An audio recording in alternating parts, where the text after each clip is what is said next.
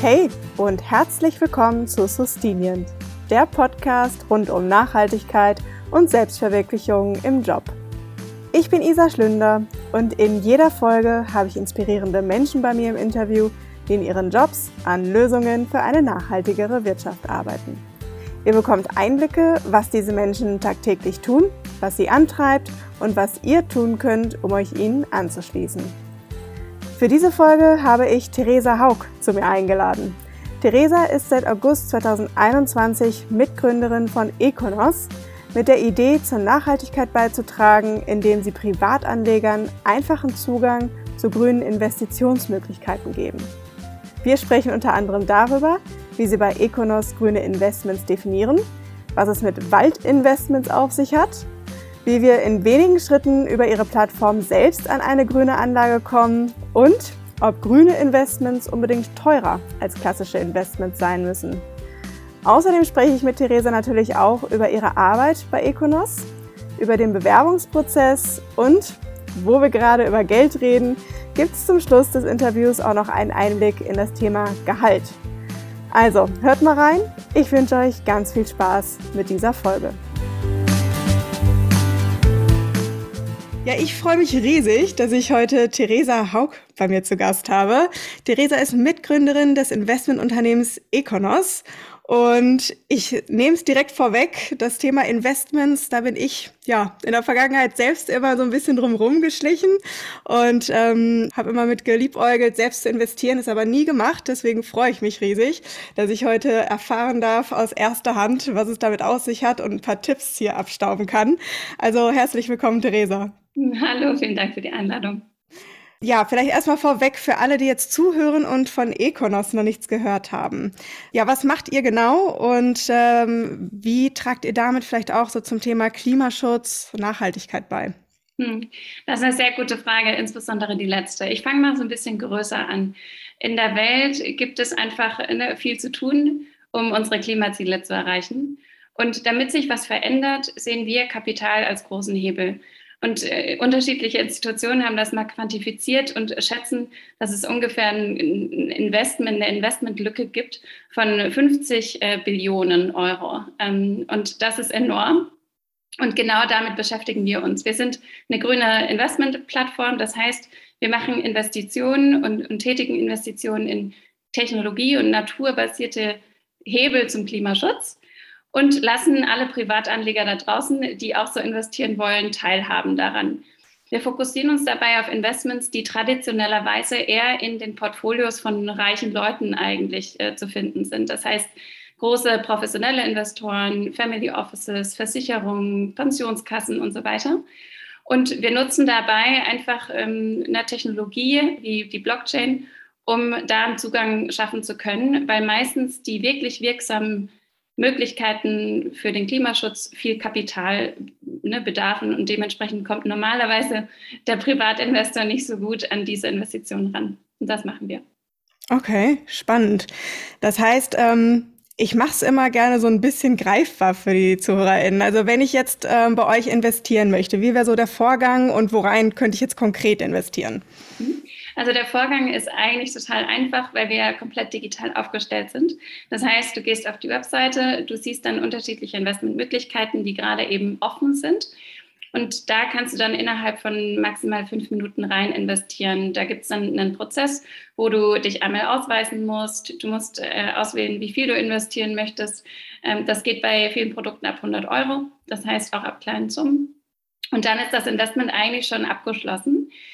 Investitionsmöglichkeiten haben wir eben im technologiebasierten und naturbasierten Bereich. Mhm. Auf der Naturseite sind das zum Beispiel nachhaltig bewirtschaftete Wälder. Das heißt, du kannst tatsächlich wie ein Waldbesitzer dann auch von den Renditen äh, profitieren, die ein Wald so hergibt, aber unterstützt damit eben auch nachhaltige Bewirtschaftung. Und auf der Technologieseite haben wir zum Beispiel ähm, Venture Capital Fonds, das heißt Wagniskapitalfonds, die sich komplett auf Klima fokussieren und Startups äh, finanzieren oder Investitionen tätigen in, in, Ideen und Gründer und Teams, die wirklich disruptive Lösungen ähm, ne, an denen arbeiten. Und das können zum Beispiel Themen wie äh, so vegane Fleischersatzthemen sein, aber auch ähm, Plastikalternativen äh, und so weiter.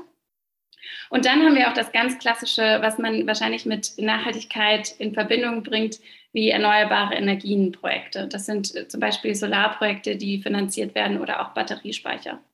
Ja, ich hatte gesehen, genau, den World Fonds habt ihr mit drin, ne? Tim Schumacher hatte ich ja vor kurzem auch zu Besuch hier.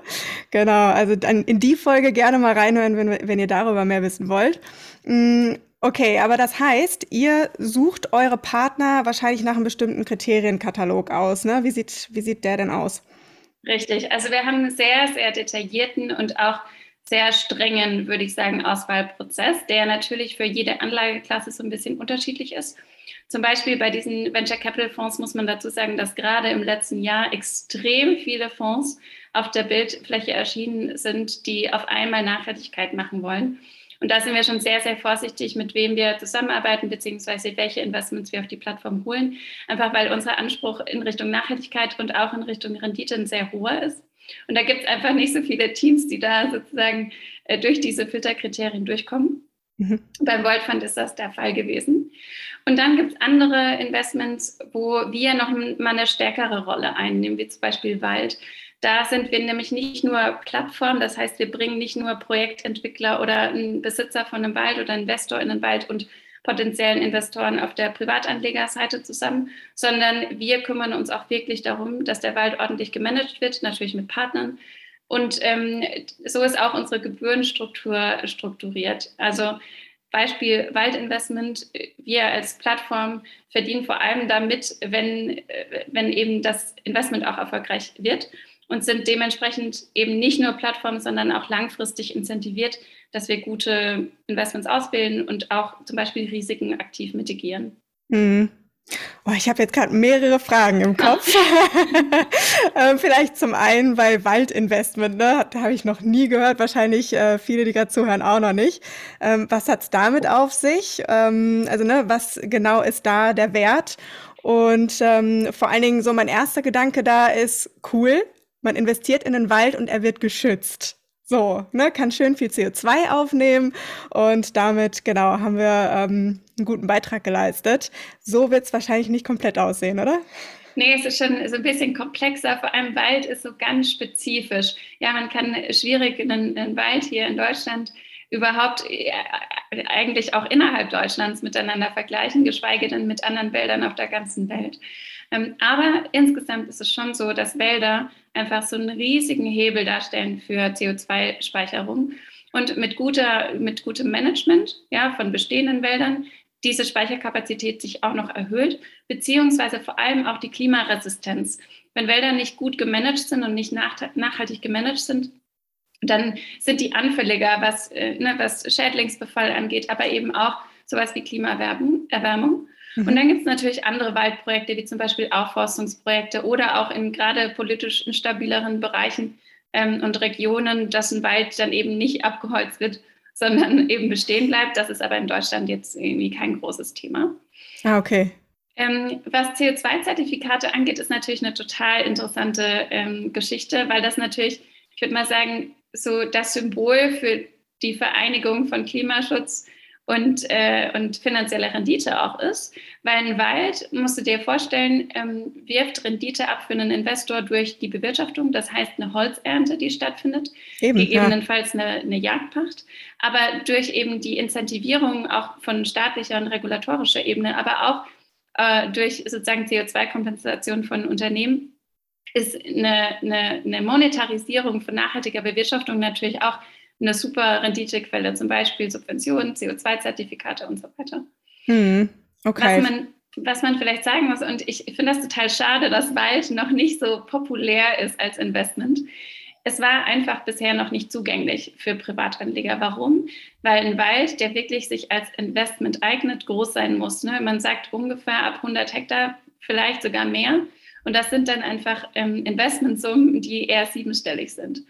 Das heißt, große Hedgefonds und so weiter, die, die, und Investoren, die haben seit Jahrhunderten und auch Adelsfamilien zum Beispiel, seit Jahrhunderten Wälder in ihrem Bestand und in ihrem Portfolio, weil Wald als Investment so ganz besondere Möglichkeiten im Portfolio bietet. Es ist eher eine Alternative zu Gold, entwickelt sich ganz unabhängig von Aktienmarktfluktuationen ähm, und auch politischen und wirtschaftlichen Krisen, also zum Beispiel auch während der Corona-Krise äh, und auch so Fluktuationen am Aktienmarkt, wie man sie gerade hat, ähm, ist Wald einfach ein Stabilitätsanker. Mhm. Und bisher, glaube ich, ist man als Privatanleger noch nicht so wirklich damit in Verbindung gekommen, einfach aufgrund dieses, dieser Kapitalintensität, würde ich sagen. Und man muss schon auch sagen, so ein Wald zu kaufen ist auch so ein bisschen bürokratisch. Das übernehmen für unsere Anleger, machen, machen wir das. Ähm, okay. Aber da gibt es Grundbucheintragungen und äh, Genehmigungen, die gemacht werden müssen. Es ist auch ein großer Prozess wirklich zu gucken, ne, in, welchem, in welchem, welcher Qualität ist der Wald, was muss damit gemacht werden. Es muss eine Strategie aufgesetzt werden, der muss aktiv gemanagt werden. Und das ist jetzt nicht was, was man mal so ein bisschen nebenbei macht.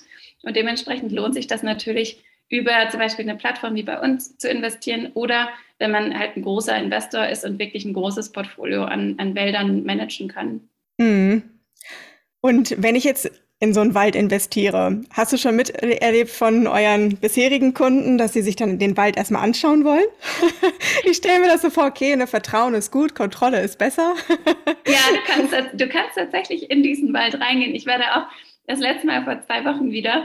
Und das ist total interessant, weil man äh, oftmals ist ja ein Investment nicht so wirklich greifbar. Ja, genau. man investiert da in irgendwas rein und dann hat man vielleicht eine App und so. Ähm, aber Investments sind oft nicht so wirklich greifbar und bei einem Wald, da siehst du dann wirklich wieder, was passiert und ähm, man kann da durchlaufen und da ist vielleicht auch nochmal so ein bisschen der, der Wert überhaupt, den man da spüren kann, ja, von, von Wäldern. Wälder haben klar einen, einen Klimaschutz, ähm, eine Daseinsberechtigung sozusagen, aber sind auch für Tiere, für, für Menschen Rückzugsorte zum Beispiel, ja, und Lebensraum und hat auch so, eine, so ein bisschen eine emotionale Komponente für viele. Ja? Also im Wald spazieren gehen verbinden viele mit Ruhe und äh, ne, abschalten, rauskommen und so weiter. Und das kannst du mit unserem Wald tatsächlich theoretisch tun. Also du kannst da hinfahren und kannst da eine Runde spazieren gehen, wenn du magst. Perfekt. Wer weiß, nächstes Wochenendziel. Ähm, aber das heißt, wie, wie, kann, wie kann man sich denn jetzt diese Bewirtschaftung vorstellen? Ne? Also ne, wahrscheinlich jetzt nicht, dass dieser Wald regelmäßig gerodet wird, aber wie kann man sich so eine nachhaltige Bewirtschaftung vorstellen? Ja, also man muss immer gucken, an, an welchem Punkt ist dieser Wald. Ich mache das mal bei unserem, an unserem Wald deutlich. Wir haben den Wald gekauft und der äh, war bei, am Anfang und ist jetzt immer noch sehr, sehr stark Monokultur. Das heißt, eine Kiefer dominiert in diesem Wald, einfach aufgrund der Bewirtschaftung, die über die letzten Jahrzehnte eben passiert ist. Und da stellt man dann ein Bewirtschaftungs Bewirtschaftungskonzept auf, was an unterschiedliche KPIs geknüpft ist. Und bei uns setzen wir zum Beispiel darauf, dass diese Monokultur in eine Mischkultur umgewandelt wird. Das heißt, ganz konkret geht es darum, mehrere Arten sukzessiv, sukzessiv zu pflanzen und eben diese Kiefer so ein bisschen rauszunehmen Mhm. Das heißt, erntereife Kiefern werden ähm, geerntet und dann andere Arten nachgepflanzt.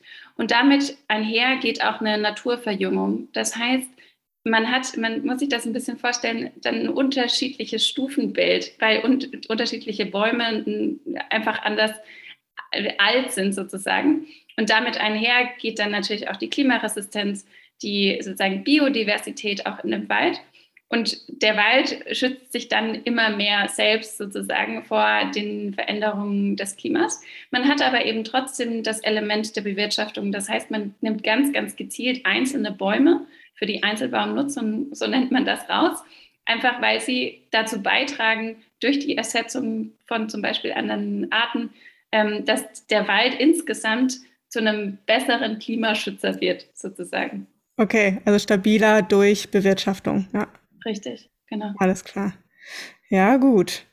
Und ich habe im Vorfeld schon direkt recherchiert, weil auch wieder mein ähm, zweiter Gedanke beim Thema Wald war, was passiert, wenn der abbrennt. Ne? Aber da habt ihr natürlich eine Versicherung, die das Ganze dann eben auch absichert. Ne? Richtig. Es gibt unterschiedliche Risiken einfach bei Wäldern und eins davon ist natürlich Waldbrand. Und da gibt es einfach Versicherungen, die sich darum kümmern, die schließt man ab. Mhm. Und dann ist es zumindest aus einer finanziellen Perspektive einfach ein, ein Schutz. Für das Klima wäre das natürlich auch ziemlich äh, schwierig, wenn, wenn da was passieren würde. Ja, direkt das gespeicherte CO2 wieder in der Luft. Ja. Okay, verstanden. Ja, richtig spannend. Also Waldinvestment, wieder was gelernt. Und ähm, das zweite Thema wäre, ähm, wenn ihr sagt grüne Investments. Ne? Also ihr habt jetzt quasi ähm, grüne Investments in Wald, dann eben in ja so Klimatechnologien über die Fonds und dann einmal in erneuerbare Energie. Das heißt also grün ist für euch definiert als ja so in Richtung CO2-Einsparung und Klimaschutz, richtig? So, so konkret oder eng würde ich es gar nicht fassen. Was uns wichtig ist bei allen Investments, ist, dass Anleger eine direkte Verbindung haben zwischen ihrem eingesetzten Kapital und einer bestimmten Wirkung, die erzielt wird.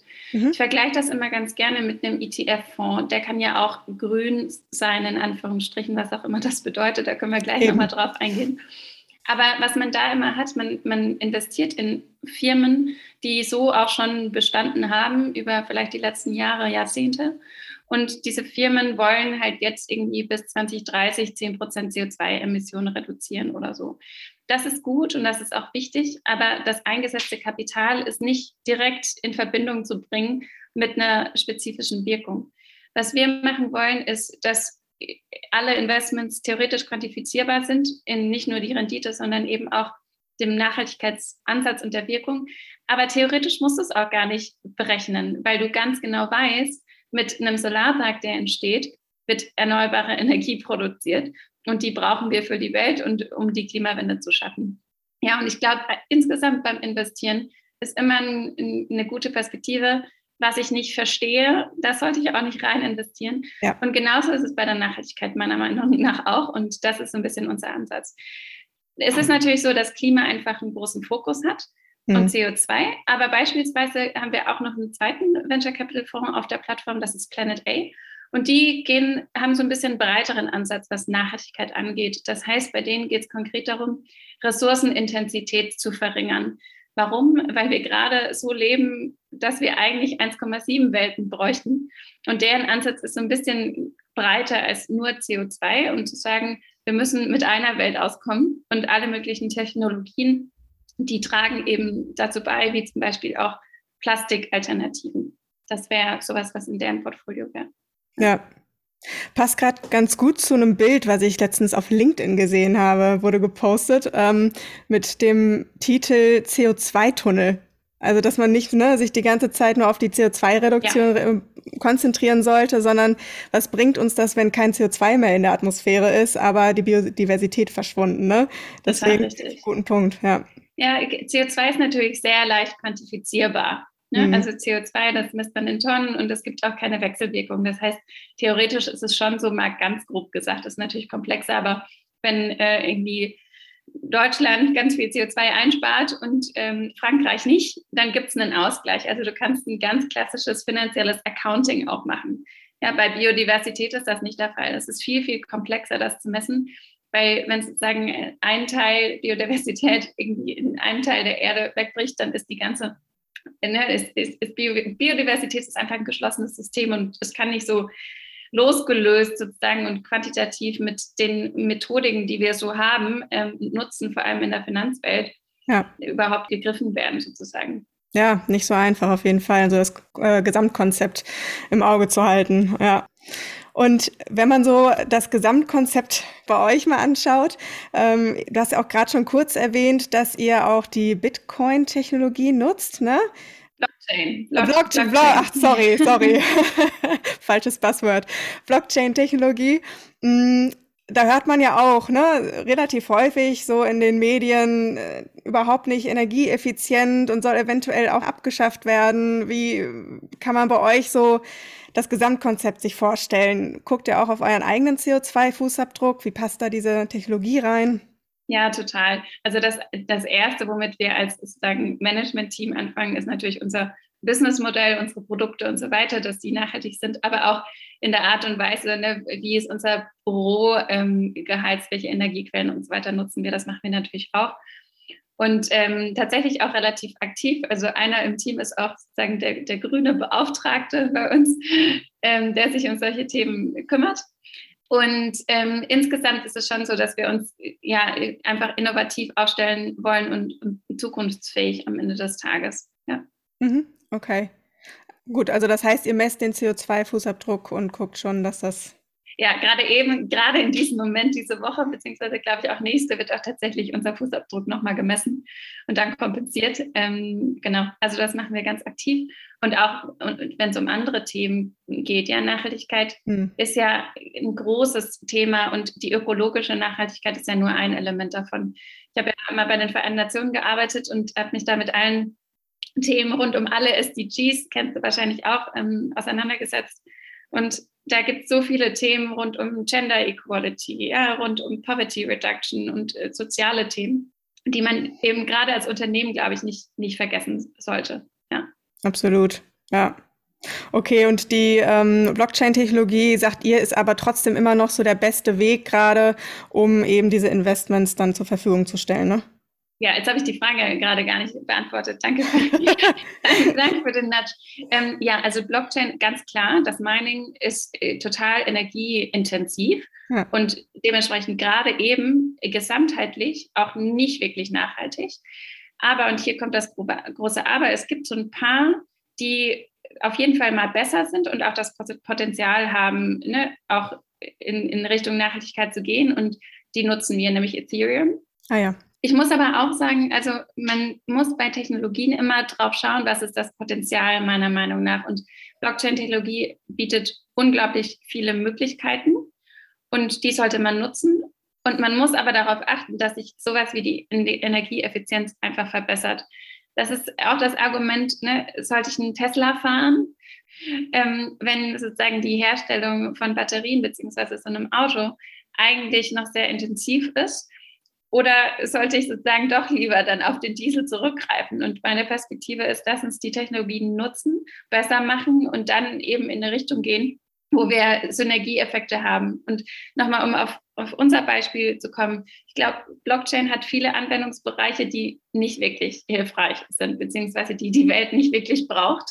Ähm, bei uns gibt es uns die Möglichkeit, beziehungsweise auch Privatanlegern die Möglichkeit, mehr Kapital in die richtige Richtung zu lenken und dabei auch noch ähm, gute Investitionen zu tätigen. Und ohne die Blockchain-Technologie könnten wir das nicht machen. Warum? Weil es viel, viel zu teuer wäre, auf sozusagen traditionellem Weg ein Investment zu stückeln. Das, das geht auch de facto eigentlich nicht, beziehungsweise auch eine große Anzahl von Investoren zu handeln, sage ich jetzt mal. Und durch die digitale Welt und eben auch diese Tokenisierungstechnologie gibt es eben diese Möglichkeit.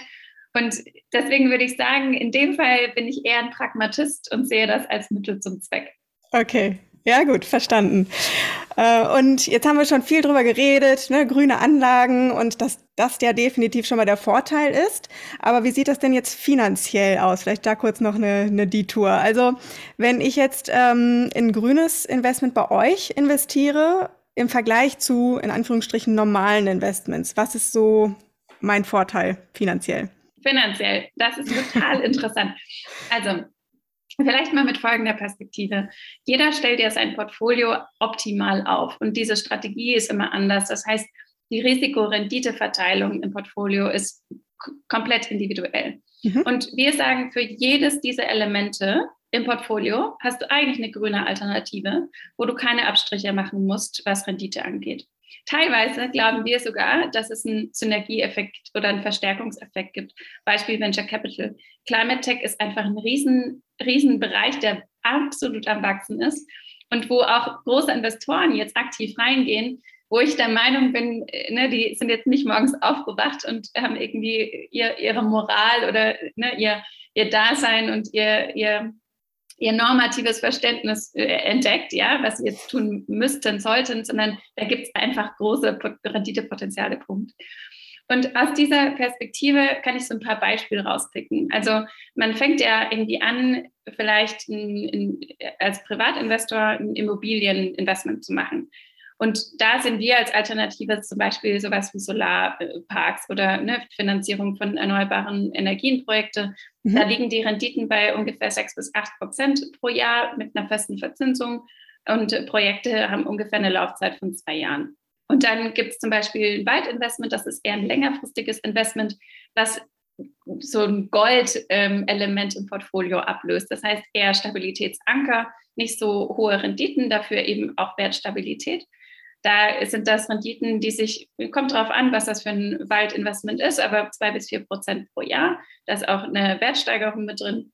Und äh, klar, ein Wald braucht länger, um sich zu entwickeln und ist bei uns dann auf zehn Jahre ähm, angelegt. Mhm. Und ein Venture Capital Investment, äh, das ist auch ein längerfristiges Investment, natürlich, weil Technologien sich erstmal am Markt etablieren müssen, Startups müssen sich entwickeln und so weiter. Das heißt, hier gibt es auch eine, zehn, eine zehnjährige Laufzeit. Aber die Renditepotenziale, die sind meines Erachtens sogar besser als die klassischen Venture Capital ähm, Renditen. Und die sind gut mal im guten zweistelligen Bereich pro Jahr. Nicht schlecht. Okay. Und ich glaube, das ist so in den, gerade so in den letzten Jahren hat sich das gewandelt. Ich glaube, gerade als ich angefangen habe, mich mit dem Thema auseinanderzusetzen, hat man das immer auf so einem Spektrum gesehen. So finanzielle Renditen und Interessen oder Nachhaltigkeit. Aber äh, ne, man musste sich immer irgendwie entscheiden, beziehungsweise teilweise hatte das auch so ein bisschen den Touch, als würde man jetzt irgendwie Charity machen, wenn man sa sagte, ich, irgendwie, ich investiere nachhaltig. Ähm, ich glaube, dem ist nicht mehr so. Es gibt finanziell attraktive Investments, die grün sind. Es gibt finanziell attraktive Investments, die nicht grün sind. Es gibt grüne Investments, die finanziell attraktiv sind, oder es gibt grüne Investments, die finanziell nicht attraktiv sind. Aber es gibt auch sozusagen graue Investments, sagt man ja dazu, die finanziell attraktiv sind. Aber es gibt auch welche, die nicht attraktiv sind. Und äh, dementsprechend glaube ich, ist es einfach eine weitere Dimension, die man mit reinnehmen sollte. Worauf man natürlich achten sollte, ist, dass das grüne Element schon häufig als Marketingzweck mittlerweile genutzt wird und gerade eben, ja, das heißt so sogenanntes Greenwashing. Und da muss man schon darauf aufpassen, dass nicht die Produkte teurer sind. Ja, das heißt, die Renditepotenziale sind vielleicht da, aber teilweise sind die Produkte einfach teurer, was aus meiner Sicht jetzt nicht unbedingt der Fall sein muss. Das wäre meine nächste Frage gewesen. Wie sieht es denn im Vergleich zu normalen Anlagen aus mit den, mit den ähm, Preisen? Bei uns spezifisch oder insgesamt? Genau, nee, bei euch jetzt spezifisch. Ja, also worauf wir achten beim, beim Pricing von Produkten sind zwei Elemente. Erstens, dass wir langfristig incentiviert sind, nicht nur sozusagen das Investment zu platzieren und Gelder einzusammeln, sondern dass die Investments sich gut entwickeln. Das heißt, ein Teil von unserer Gebührenstruktur ist immer erfolgsbasierte ähm, Gebühren. Beispiel beim Wald, ähm, da kriegt Econos einen Teil der Rendite, die erwirtschaftet wird, und den Rest eben dann die Anleger. Mhm. Und ähm, der zweite, das zweite Element ist, wir wollen, dass die Renditen bzw. auch die Gebühren sich daran richten, wie auch ein institutioneller Investor das hätte. Und beim Wald ist es zum Beispiel auch wieder so, dass am Anfang einfach viele Kosten anfallen. Und dementsprechend gibt es bei uns einen kleinen zweiprozentigen Ausgabeaufschlag am Anfang. Das heißt, mhm. angenommen, du investierst 1000 Euro, würdest du zwei Prozent davon am Anfang als Gebühr ähm, bezahlen, weil ne, die Einrichtung, die Forsteinrichtung, die Transaktionen und so weiter einfach kostenintensiver sind. Das hättest du aber auch, wenn du einen großen Wald sozusagen kaufen würdest. Okay, gut. Das heißt, nochmal so im Vergleich, seid ihr teurer oder kann man das gar nicht so vergleichen? Das kann man nicht wirklich vergleichen, weil es auch andere Produkte sind. Ähm, und Beispiel ähm, vielleicht Solar, unsere Solarinvestments, die kosten für den Anleger gar nichts. Warum? Weil die Projektentwickler dafür zahlen, dass wir ihnen Geld geben. Das heißt, unsere Gebühr von Econos wird gar nicht von sagen, den Investoren bezahlt, sondern am Ende des Tages von unseren Partnern, die von uns das Geld ähm, bekommen als Darlehen. Auch spannend, okay. Und du hast jetzt gerade schon kurz gesagt, wo ihr euer äh, Income herbezieht, aber vielleicht noch mal so ein Rundumschlag. Was sind so eure, also was ist euer Geschäftsmodell insgesamt? Mhm. Also erstmal wollen wir Zugang geben, Zugang schaffen zu neuen Produkten und wir sind auch Strukturierer von diesen. Ja, das heißt, auf der Plattform das Investieren ist das eine, aber mhm. auch das langfristige Begleiten in, ich würde mal sagen, im, im grünen Aufstellen des Portfolios ist unser Businessmodell. Ähm, wir sind dabei Vermittler, das heißt ganz klar, wir sind kein Berater, aber wir nehmen schon alle unsere Investoren mit an die Hand und ja, geben auch den persönlichen Kontakt, wenn der gewünscht ist, einfach weil das in eine, ich glaube, jeder ist auf seiner eigenen Reise des Investierens und das ist uns auch wichtig. Aber wir sind ein ganz klassischer Asset Manager. Das heißt, wir, ähm, unser Businessmodell sozusagen ist gebührenbasiert und ein Teil davon eben auch abhängig von, den, von dem Erfolg unserer Investments, ganz klar. Okay. Gut, ich glaube ja. Also ne, ich habe ja gerade vorweg gesagt, das Thema Finanz- bzw. Investments wäre jetzt für mich auch neu. Ich glaube, da gibt es dann eben ein gutes Gefühl, ne? wenn man da bei euch eine Anlaufstelle hat. Klingt gut. Okay, dann ähm, haben wir einmal so Rundumschlag. Was ist Econos und äh, wie seid ihr grün und wie kommen wir an ein Investment bei euch? Wie ist denn jetzt eigentlich die Idee zu Econos entstanden?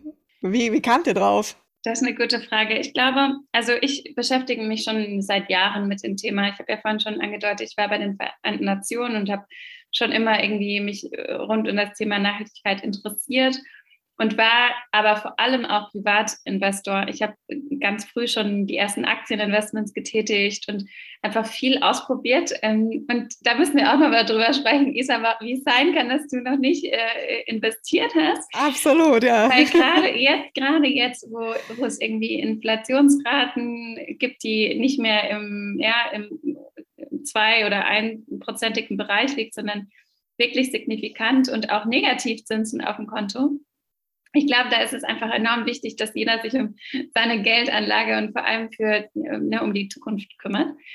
Und bei mir selbst war es dann, also ich, ich habe erstens gemerkt, okay, bei den Vereinten Nationen internationale Diplomatie, das ist jetzt nicht der größte Hebel, um die Welt zu verändern. Am Ende des Tages ist es schon Kapital und Geld und habe mich dann immer mehr in die Richtung entwickelt.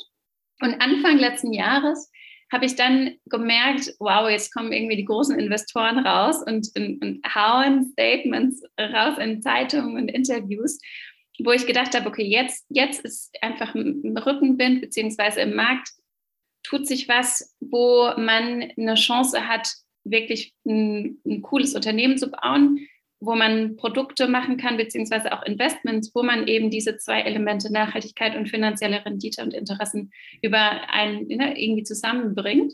Und ähm, das war am Anfang noch gar nicht so konkret, sondern eher so ein Tatendrang, beziehungsweise ein Timing und der Kontext war da, um in die Richtung zu gehen.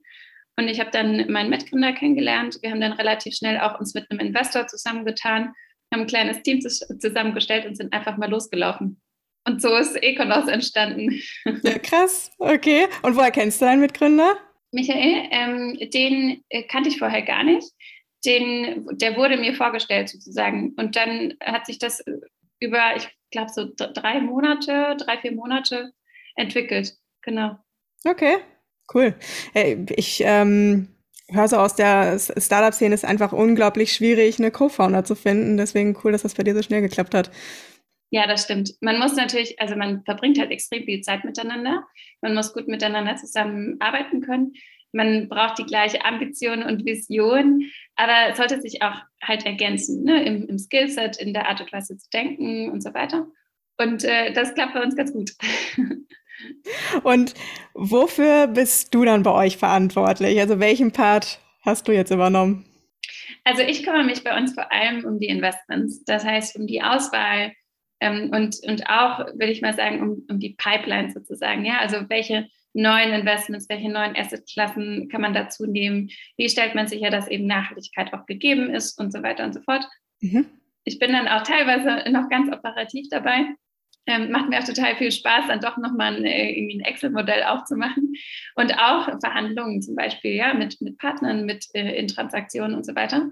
Das mache ich auch sehr gerne. Und ich bin natürlich auch ähm, oft im Mobilisieren von irgendwie Leuten, die Lust haben, mit uns zu arbeiten, bei uns zu arbeiten. Das heißt, gerade eben tatsächlich 40 Prozent meiner Zeit mache ich Recruiting ähm, und Interviews. Ähm, und ich spreche mit äh, Leuten wie dir in Podcasts und erzähle von unserer Vision und dem, was wir so tun. Klingt cool. Was ist das, äh, was dir am meisten Spaß davon macht? Du hast gerade so gestrahlt beim Recruiting-Teil, aber ist es das, oder? Also ich muss sagen, Recruiting macht mir schon viel Spaß, ja, weil es ist, es sind total coole Leute, die zu uns kommen und so tolle Ideen haben. Und oftmals in diesen Gesprächen kriegt man dann doch so die ein oder andere Perspektive mit, die vielleicht im Team noch keiner hatte. Und man lernt natürlich auch viel über sich selbst dazu. Ja, ähm, also das macht mir schon Spaß. Ich glaube, insgesamt ist es gar nicht so eine Aktivität, sondern eher das Unternehmersein an sich. Das Dynamische, das, ähm, das in, ins Doing gehen, ja, also sehr schnell aktiv zu werden, auch flexibel zu sein, wenn wieder, ne, wenn man äh, dann doch mal umschiften muss und auf einmal den Kalender umschmeißen muss und doch was ganz anderes macht, als man das vorhatte, weil irgendein Problem aufgetaucht ist, das man lösen muss und so weiter. Ich glaube, es ist eher das Unternehmersein an sich, was mir so viel Spaß macht und weniger, weniger jetzt eine Aktivität oder Aufgabe, die ich, die ich habe im Team. Ja. ja. wahrscheinlich dann so ein bisschen äh, Kontrastprogramm zu Vereinten Nationen, oder? Total, total. Das ist wirklich eine ganz andere Art und Weise zu denken und zu arbeiten. Bei den Vereinten Nationen ist alles sehr theoretisch und mhm. äh, ne, bei uns ist alles sehr viel dynamisch und praktisch. Und ich war ja vor zwischen den Vereinten Nationen und Econos auch noch bei äh, BCG, das ist eine große Strategieberatung. Und äh, das ist auch nochmal ein ganz anderes äh, Denken und Arbeiten. Also man kann, also man kann das überhaupt gar nicht vergleichen. Kann ich mir vorstellen. Okay, und ähm, wenn jetzt hier jemand zuhört und sagt, ähm, finde ich total spannend ähm, und er sich er oder sie sich bewerben möchte, was ja, wie ist so der Weg, wie ist der Bewerbungsprozess und wen sucht ihr so hauptsächlich? Also wir suchen generell in allen Bereichen und unser oberstes Prinzip beim Recruiting und äh, Team- und Unternehmensaufbau ist, wir machen unser Team nicht nur größer, sondern besser. Das heißt, mit jedem, den wir einstellen, egal ob das ein Werkstudent ist, ein Praktikanten Fulltime oder jemand im Management-Leadership-Team, der, der oder diejenige muss was mitbringen, was wir noch nicht haben und wo wir der Meinung sind, wow, das macht wirklich uns als Team, als Company einfach richtig, richtig stark und nochmal viel, viel besser, als wir es vorher waren. Und dementsprechend haben wir auch, ähm, wir haben grobe Ziele, ne, wen wir wo brauchen, aber wir schauen immer vor allem erst auf die Person, passt die ins Team und so weiter und dann welchen Skill beziehungsweise was bringt der oder diejenige mit. Okay. Ähm, aber insgesamt ist es so, dass wir sehr, sehr stark am Team aufbauend sind. Dementsprechend, egal in welchen Bereichen und egal mit sagen, welchen Hintergründen, wenn jemand sagen, diese Schnittstelle von Finance Investments und Sustainability total cool findet, dann ist er bei uns an der richtigen Stelle. Und dann gibt es natürlich unterschiedliche Prozesse, beziehungsweise ähm, auch Leute in, in, in, der, in, in, unserem Team, die jemand kennenlernt während so, so einem Prozess. Ähm, und es sind tatsächlich nicht alle Stellen, die wir besetzen, ausgeschrieben. Hat den Hintergrund, dass wir extrem viele Inbound-Bewerbungen äh, bekommen, weil, glaube ich, tatsächlich einfach viele, viele das spannend finden, was wir machen. Und ähm, wir haben einfach die Kapazität im Team nicht. Das heißt, wenn jemand besonders irgendwie motiviert ist und sich interessiert, kann er mir auch einfach auf LinkedIn schreiben, beziehungsweise auf unsere Homepage äh, gehen und da eine, eine Mail äh, verfassen. Und das ist dann auch relativ unkompliziert. Da, glaube ich, haben wir einen großen Vorteil auch als junges Unternehmen, sowas dann äh, wahrzunehmen. Und es gibt aber auch so ein paar Stellenausschreibungen, die wir auf der, auf, auf der Homepage haben. Ja. ja, war guter Tipp. Also ich glaube, das ist ja immer so das Wichtigste, ne? dass man auch an die Stellen kommt, die noch gar nicht ausgeschrieben sind. Ja, perfekt. Und ja, also wie, wie sehe dann so ein Auswahlprozess aus? Also du hast gerade schon gesagt, man lernt das Team auch kennen ne? und ähm, ihr guckt wirklich eher auf die Person. Aber gibt es so spezielle Fragen, worauf man sich vorbereiten sollte, oder? Nein, nicht wirklich. Und also es kommt total auf die, auf die Stelle und die Rolle an. Klar, Klar. im Investment-Team sind, sind andere Sachen wichtiger. Man muss schon sagen, also gerade das Management-Team, wir kommen, oder es gibt einige, die aus einer Strategieberatung kommen, und da machen wir schon gerne mal entweder einen, so einen Problem-Solving-Case oder was ich sehr gerne in Interviews mache, ist, dass ich einfach eine Fragestellung mitnehme ins Gespräch, die mich tatsächlich gerade beschäftigt. Und man diskutiert die einfach durch. Ja, und das, da gibt es auch gar kein richtig oder falsch, sondern man geht eher, ich würde mal sagen, ins Sparring, beziehungsweise jemand versucht, seine, seine oder ihre Gedanken dazu zu teilen. Und man kriegt dann dadurch mit, wie denkt jemand, welche Perspektive hat jemand darauf, ähm, ne, und wie ist das Vorgehen, wie ist die Art und Weise, Entscheidungen vielleicht zu treffen und so weiter. Das heißt, so richtig vorbereiten kann man sich nicht, sollte man sich aber, glaube ich, auch gar nicht. Wenn natürlich jeder Bewerber, jede Bewerberin auch gucken muss, sind das überhaupt die Fragestellungen oder äh, sind das die Themen, mit denen ich mich auseinandersetzen will, wenn ich tagtäglich mit dem Econos-Team zusammenarbeite. Was war, was war so die letzte Frage, die du mal mitgenommen hast? Vielleicht als Beispiel kurz. Also gerade eben ähm, bewegt uns sehr uns, unsere zukünftigen Investmentmöglichkeiten. Ja, wie wählen ja. wir die aus und was sind vor allem auch die Kriterien anhand derer wir die auswählen. Ja, das, das eine ist jetzt sozusagen, wir wollen gute Investments machen, das andere ist die Nachhaltigkeit.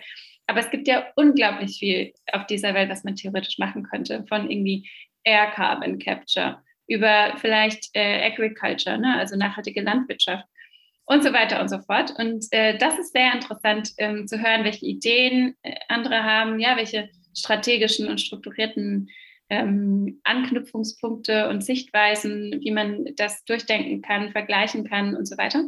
Ähm, das ist so eine Frage, die uns gerade zumindest im Team Investments sehr stark beschäftigt und die ich schon auch das ein oder andere Mal in Interviews mitgebracht habe. Fände ich auch spannend, da mal drüber nachzudenken. Okay, und ich meine, ihr seid ja, ja ein recht junges Unternehmen, aber und, und wie viele Leute seid ihr gerade?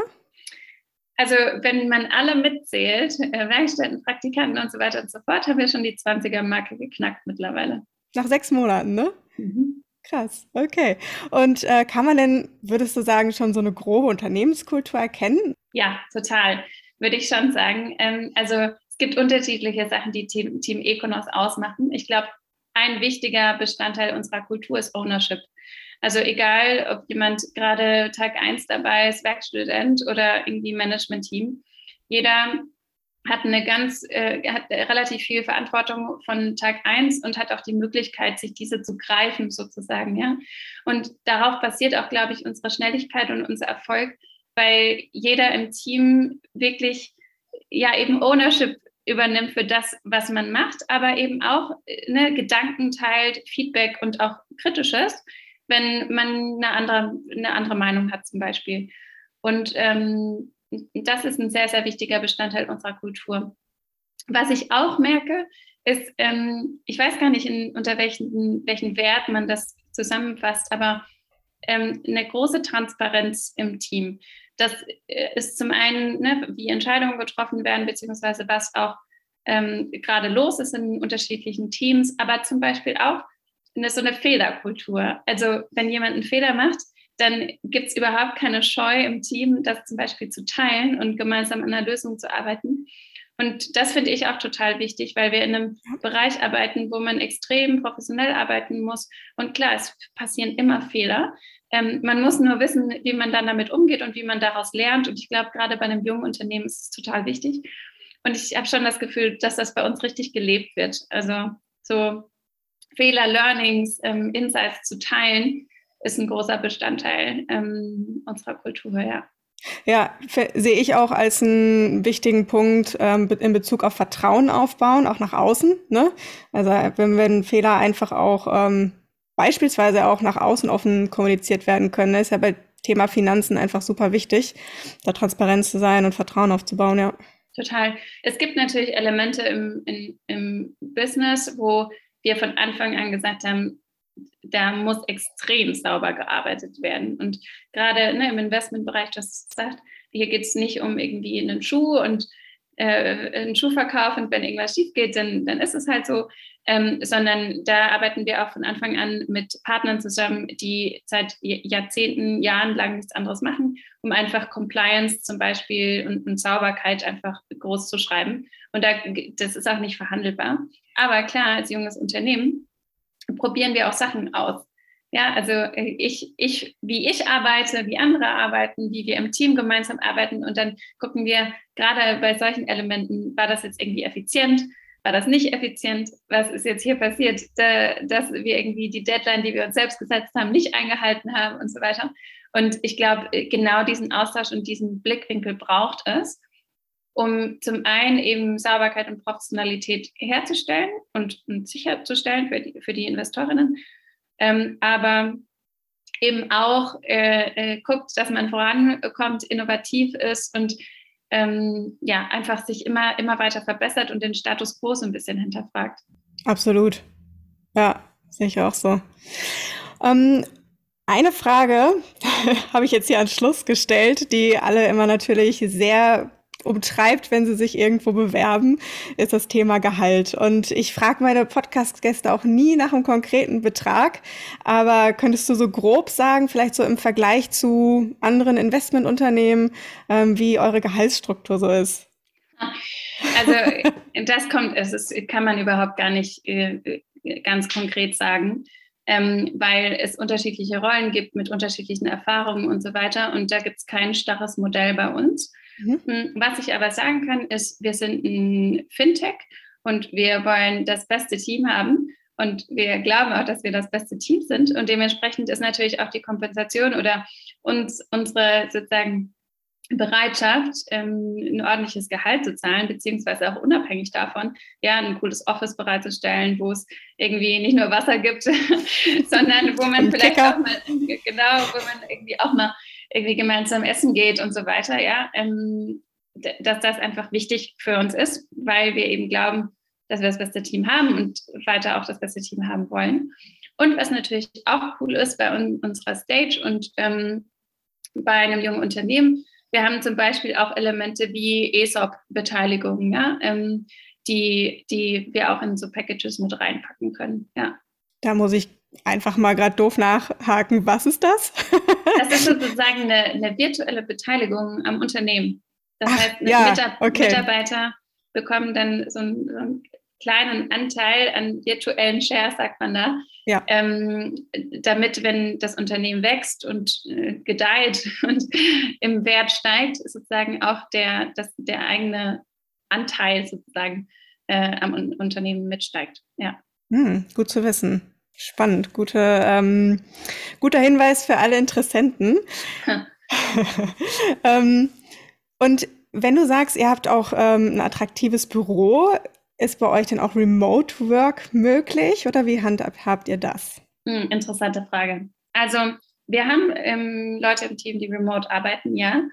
Wir sehen aber auch, dass es total schön und hilfreich ist, wenn das Team zusammensitzt, zumindest ja. einen großen Teil der Zeit, weil wir auch ja, es ist jetzt kein transaktionales Business, was wir bauen, sondern man verbringt viel Zeit am Whiteboard und im Brainstorming. Und ähm, es ist alles relativ dynamisch. Und da merken wir schon, dass es sehr positiv vom Team auch wahrgenommen wird, dass wir doch viel Zeit miteinander im selben Raum verbringen. Ähm, aber das ist jetzt keine irgendwie starke Policy, die wir haben, sondern es ist eher, ich würde mal sagen, es kommt auf die Rolle drauf an, aufs Team drauf an, auf die Position und so weiter. Aber insgesamt ist das natürlich auch ein Trend, der uns bewegt, beziehungsweise den wir merken im Team, dass es zumindest flexibler wird. Ja, jetzt nicht, wir sind keine Remote First Company, weil wir eben sagen, ne, gerade im Investmentbereich und so weiter. Und an unserer Stage ist es gut, wenn wir zusammen sind.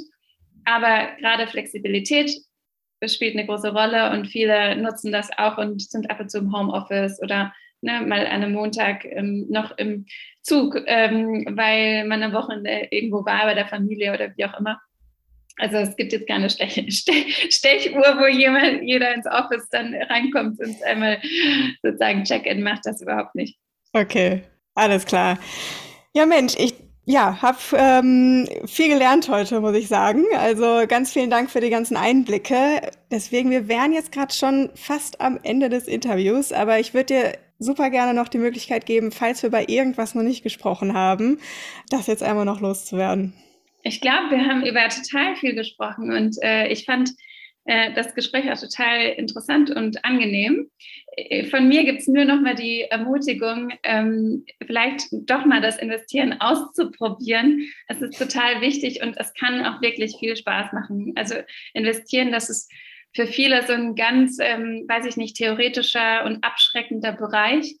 Aber es ist total wichtig und wie gesagt, wenn man sich mal so ein bisschen durchgekämpft hat durch die unterschiedlichen Produkte, die es so gibt und irgendwie Möglichkeiten und Anlageklassen und so weiter, kann das auch wirklich viel Spaß machen. Schönes Schlusswort. Dann, ja genau, ganz lieben Dank und danke, dass du auch für das Thema Nachhaltigkeit über Investments losgehst, weil das ist ja wirklich ein sehr großer Hebel. Also genau, sind wir, glaube ich, ähm, alle dankbar für und dann hoffe ich einfach mal bis bald auch mal in Person. Ja, sehr gerne. Dankeschön. Ich komme jederzeit wieder.